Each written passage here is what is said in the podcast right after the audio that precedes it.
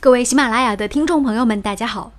在这个科技迅猛发展的今天，人类的大脑和计算机之间究竟谁是赢家呢？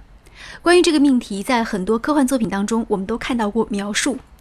而就在二零一七年的五月二十三号，也就是在我们节目录制的当天，一场人机大战又一次举行了。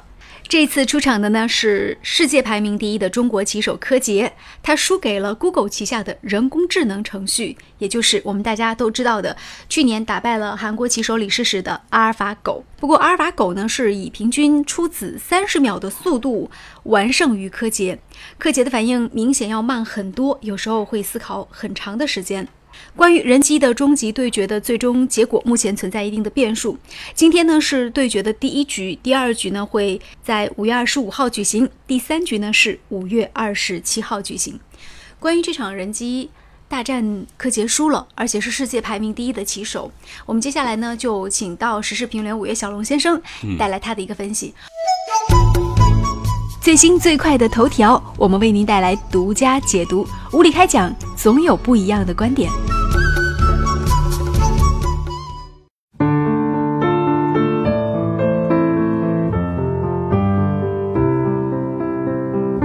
首先，你觉得就是柯洁作为世界排名的第一的围棋手，他输了，你意外吗？我觉得很多人还是挺期待的。而且柯洁去年在李世石输了的时候，还信誓旦旦的说他知道阿尔法狗的弱点了。其实就我本人来说啊，嗯，我对于人机大战，就人和电脑下围棋这件事儿啊，我觉得完全是非常搞笑的，没有意义的，嗯，一点意义都没有，就是非常非常搞笑。可是人类总是想证实自己比电脑要聪明，而且都会想说电脑都是人发明出来的，那凭什么我们就下不赢你？所以说，就好像我们造了一，个玩具，然后那个玩具把我们给坑了。就像你刚刚谈这个问题一样，知道吧？嗯这个故事里面啊，或者这个游戏里面啊，或者那个闹剧里面啊，嗯最关键的一个地方就是一个，它有一个概念被偷换了。嗯完全被偷换了，就这样一个态度很有意思啊。怎么说呢？这里面有一个很明显的一个概念被偷换了。电脑下围棋，为什么就能够代表是所谓的叫做什么人工智能？嗯，电脑下围棋，哪一点点体现出它有智能了？它战胜了呀，那就是智能啊。哪点叫智能呢？你要说战胜，好，我说啊，现在我们进入了这个工业革命的一个时代以后，时代以后，的确的确有很多新颖的东西出现啊。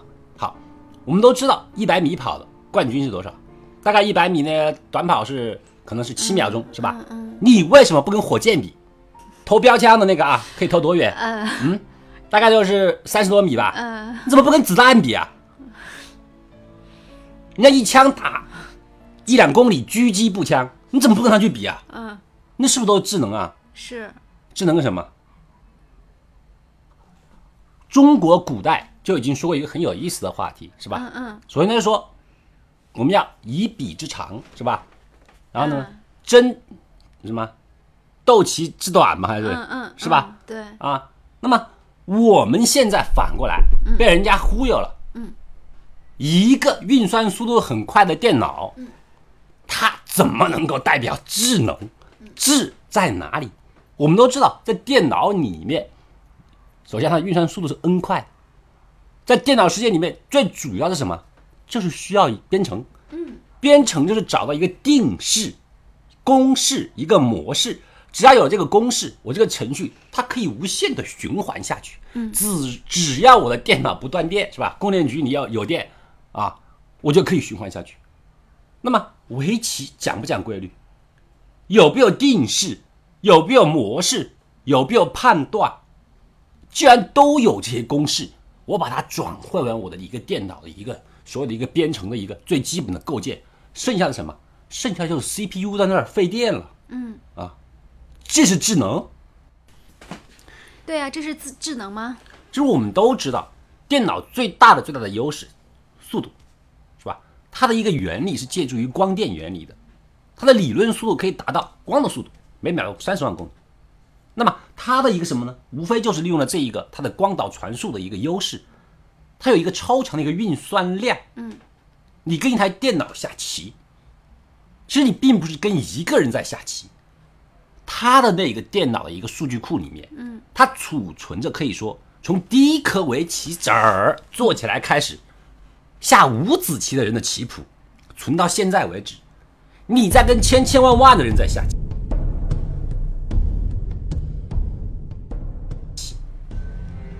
中国人说过一句话：“观棋不语真君子”，是吧？你柯洁也好，李世石也好，一个人坐在那儿，可是对方呢？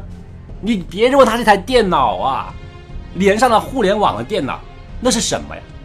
那是千千亿、万万亿的人和千千亿你数不清楚那种运算的一个量。你跟他坐在那儿，而且他以最快的速度可以分析出棋摆在每一个位置上可能的结果。你无非就是什么呢？啊，你跟一个开了挂的一个小说主角在那比赛，你赢了又怎么样呢？你输了又怎么样呢？这样的游戏啊，你根本要不屑于参加，因为对方根本就不跟你站在一个平台上，他就是一个什么呢？就是个骗子，一个大骗子，是吧？他有一个巨大的内存，他有一个光一般的这样一个运算速度，然后它还能够连到互联网上，互联网上你跟电脑在打。后面可能坐了一万个工程师在帮你处理。你刚刚讲到一个概念，说这个是我们中国棋手被外国的这个公司给骗了。那这个里面，你觉得人机大战它最终的目的是什么？谷歌公司它肯定是有自己的目的。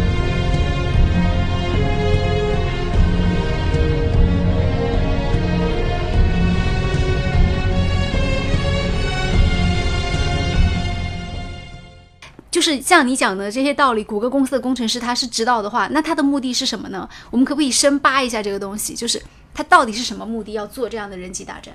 你说到目的的时候呢，我首先想到今天那个新闻啊，嗯，就是说柯洁不是输了吗？当时谷歌公司的执行董事上来说了一句话，很感人，我看都眼泪都快下来了。他说什么？第一句话是很感谢你们给我一个机会，让我到这儿来，知道吧？他心里很虚的。他说：“我忽悠你，竟然真把我请来了。先感谢你们，谢谢你。你肯定是会输的呀，谁打得赢电脑？谁跑得过火箭？谁飞得过飞机？做不到的。这就是一个免费的广告。大家记住什么了？记住什么？阿尔法狗，阿尔法狗谁做的？谷歌做的。谷歌厉害不？厉害。这不就行了？”秒杀世界所有的围棋手，尤其是顶尖的围棋手。我们再接着听这位执行董事说的话，嗯，广告就上来了。他说：“哎呀，阿尔法狗虽然是人工智能，但是它是人做出来的人工智能，这只能够体现的是一个人的技术的一个啊胜利。而且我们将利用这样的技术，服务到各个领域里面去，比方说医疗。”卫生、救助、航天，看没有？基本上他就差说多少钱一块了，就差这句话了。想买的快找我。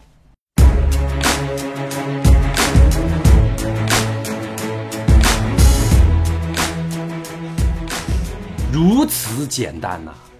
说下围棋的人都是头脑简单，啊，他就想着我要赢，我要赢。你赢什么赢啊？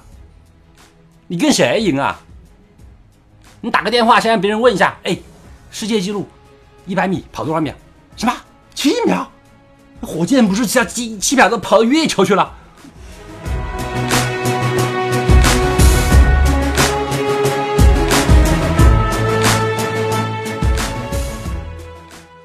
这让我想起来一个很有意思的话题。嗯，我们都知道电脑的发展到目前为止，并不是很长的时间，是吧？对，没有过一百年。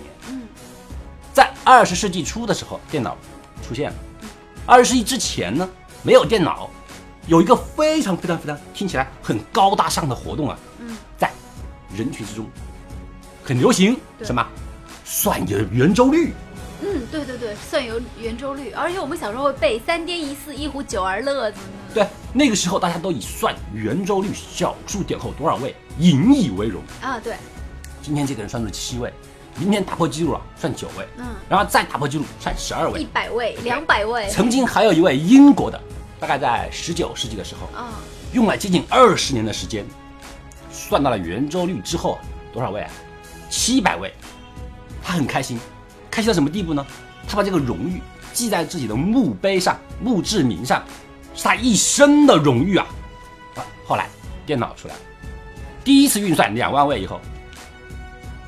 而且还验算出来这一位算了七百位的圆周率，错了两百位。当然墓碑是不能再改了，是吧？荣誉变成了丑闻。那么我想问的就是，是吧？电脑为什么能够算到两万位？人家的运算那个速度，只要有公式给他，只要有一个电能给他，他是不费力气的。现在我们再看现在啊，有没有人跟比赛跟电脑算圆周率？没有，没有人了。那你知道现在电脑算出来圆周率是小于人口多少位？不知道。六万万万亿位，你就跟他比啊，算七百位用了半用了半辈子时间，你算到六万万万万万亿，那那就像愚公移山一样，要子子孙孙无穷尽焉。说孩子们，我算到七百位了，后面七百位靠你了。然后孩子就跟孙子说，我算到一千四百位了。但电脑它不是一天就算那么快的。我记得，呃，第一次比较著名的人机大战是看一下资料，是九六年深蓝和棋王之间的这个战役。当时是美国 IBM 公司做了一个超级国际象棋的电脑，这个电脑当时重达一千二百七十公斤，然后三十二个处理器，每秒钟是计算两亿步。呃，那当时这个比赛当中，其实人机之间应该是互有胜算，但是后来运算速度就越来越快了。这只不过是一个技术的一个提升。嗯，最开始电脑产生出来的时候是用晶体管计算的，晶体管计计算的那个速度是非常慢的。它第一次运算的一个时候是算算一个什么题目的时候，仅仅算不整整算了一个多月才算出来。但是现在很多问题一秒钟就可以算得出来，包括我们现在都知道啊，我们说手机，手机我们现在是国产手机比较厉害，嗯嗯。那你可以看到任何国产手机里面，国产手机无论是小米也好，华为也好，他们说的第一句话是什么？八核。什么叫八核？运算的能力。对呀，你手机的运算速度都已经是。飞速，飞速，再飞速。那么台式电脑的运算速度呢？我们说中国目前做的那个超级计算机已经是世界第一了。嗯，它那个运算速度多少？在这样的速度面前，人脑去跟电脑去比赛，而且是比那种有公式、有套路、有模式这些东西，你有意义吗？我不说，我就说个最简单的例子：围棋，围棋盘有多大？有多大？就一个桌子这么大，对不对？嗯。上面我即便不下棋，是不是？你随便下一个子下去，电脑可以在一个小时或者说十分钟之内，算出剩下的每一个空格里面，你要是把那个棋下下去，我该怎么办？要不了十分钟。刚才那个说这次阿尔法狗的运算速度是三十秒，它都可以推导出来的。嗯。那你跟它有什么玩头呢？好玩吗？一点都不好玩。你只要棋盘只有那么大。它可以算出来，它一个人可以玩，首先玩单机游戏，它模拟，如果你下在第一个格子上面。会什么样什么样？然后算完之后再模拟。如果你下到第二个格子上，会怎么样怎么样？我不知道柯洁现在心里是怎么想，因为他后面还有两场比赛都是属于说人机终极对决。但去年呃李世石输的时候，就韩国第一围棋手，他是说没有想到会输，非常吃惊。阿尔法狗的实力居然如此强悍，他当时是这样的一个表述。我就想问一下，如果说电脑如此强悍，那围棋这个运动是不是就可以消失了？反正我们也怎么样去走不过。电脑的，那你觉得这个乐趣还在哪里呢？首先，我想世界排名第一，我想问一句话的就是说，比方说你刚刚说那个李世石输了，他说非常没有想到，嗯，你有什么没想到的？电脑跟人不一样啊，电脑它是用内存的，它不是用记忆的。你跟他在下棋的时候，你走的每一步棋，如果你跟他走了三千九百二十五步，那么三千九百二十四步的时候，你都在教他，他都能够记在电脑里面。你相当于是一个免费的表情包，在不停的给他制作表情包送给对方。你下每一步，你都是在教他。你相当于人家并不是在跟你在玩，你可能是在左手打右手。他背的很多棋谱里面，包括你老人家李世石的，包括你老人家柯洁的，哎，他用你的能量跟你玩。你有什么没想到的？你下的每一步棋，他都能够记住。然后转化成它的一个运算的一个数据库，然后从数据库里面提炼出来，再打你。我想到一个很有意思的问题啊，你说我们以前考试的时候，对不对？老师说，不能带小抄进去啊，对不对？一个小抄就可以在一个考试里面起到一个翻天覆地的变化，有，是吧？尤其是那你带一本新华字典去，那还得了？嗯，你带一部电脑去，那还得了？带一个手机，是啊，我们现在很多人考试带手机进去，对不对？好，你考试的时候你带台电脑去，你还用考吗？所有答案都我都搜得到的。那么你现在人非要跟电脑去玩，玩围棋，你干嘛？你有意义吗？我只能说这些人秀逗了。中国人千百年来，其实围棋是一种什么呀？是一种类似于修道的一种过程。嗯，我们是通过围棋是来修身、修心。下围棋的人能够稳，能够静，他能够在围棋的得失、黑白的世界里面明白做人的一些道理。这个才是中国人为了什么要下围棋。对。最新最快的头条，我们为您带来独家解读。无理开讲，总有不一样的观点。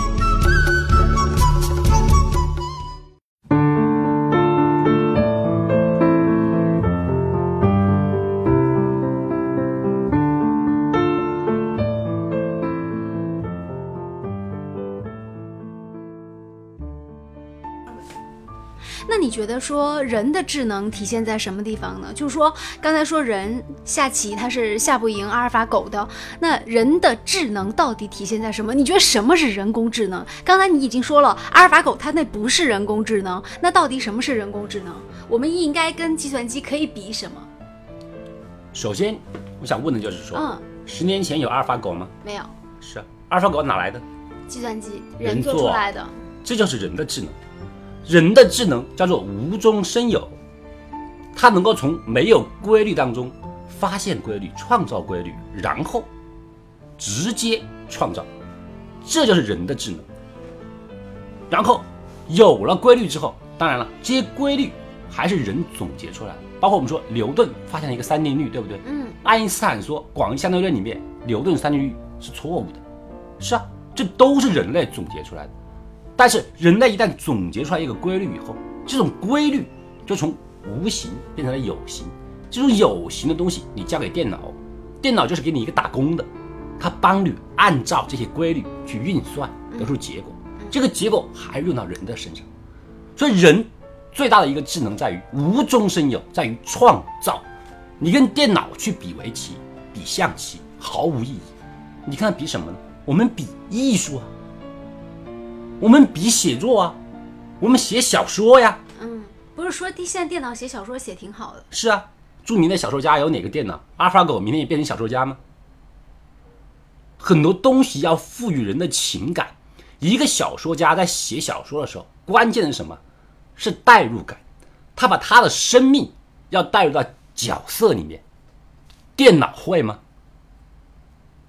他可能会写出很多文字的堆砌，他也可以。画出很多屏幕的绚丽的色彩，那不叫艺术，那也不是作品。每一个手工屏拿到市场上，然后跟那个机器批量出来的东西一比，所有的感觉都没有了。那些东西才是智能，那个才可以称作是人工智能，不是人工智能，人的智能。人工智能是一个伪命题。到目前为止，我还没有看到所谓的人工智能。人工智能就是说，人创造出来的东西，但是这个东西却能够脱离人的控制，自己去思维，自己去思考。实际上，到目前为止，我们并没有看到。电脑它是我们的一个工具，永远是我们的工具。我们现在桌上的电脑、平板，甚至还有手机，它的速度越来越快，但它永远不能够代替你去上班，代替你去领工资。它只能给你提供很多资讯，然后让你做得更好、更快，就好像我们今天做节目一样。我通过电脑、通过手机查到很多资料，最后出来的结论、最后出来的意见、最后出来笑骂点评，是我的大脑。你要电脑怎么总结？因为未来最值钱的应该是这个创造力，就是无中生有的能力。人就是这样无中生有的能力，这是人区别于任何其他种族最大的一个特点和优点。今天真正胜利的人，并不是阿尔法狗，而是 Google 的那几个科学家，他们很开心，这个免费广告打得多好，包吃包喝包住，对不对？人家还要包拍你的马屁，说你鸟牛，有意义吗？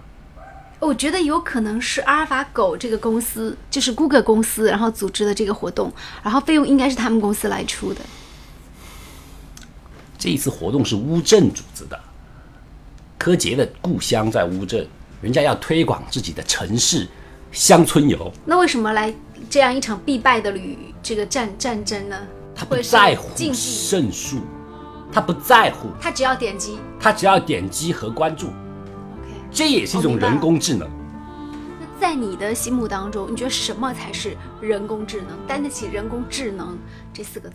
很简单啊，什么叫智能？今天 Google 公司的执行总裁是吧，把阿尔法狗搬过来了，这叫智能。什么叫人工智能呢？明天阿尔法狗牵着 Google 执行总裁过来，然后说，哎，我来比赛，他是抬我过来的，这就叫人工智能。OK，感谢大家关注收听了这一期的无理开讲节目。今天节目呢是特别请到咱们的时事评论员五月小龙先生，觉得我们的节目非常的犀利的话呢，欢迎大家上下左右点一点，给我们多多的支持。好，今天节目就进行到这里啦，呃，也可以大家来关注一下我们的无理开讲微信公众号。再见。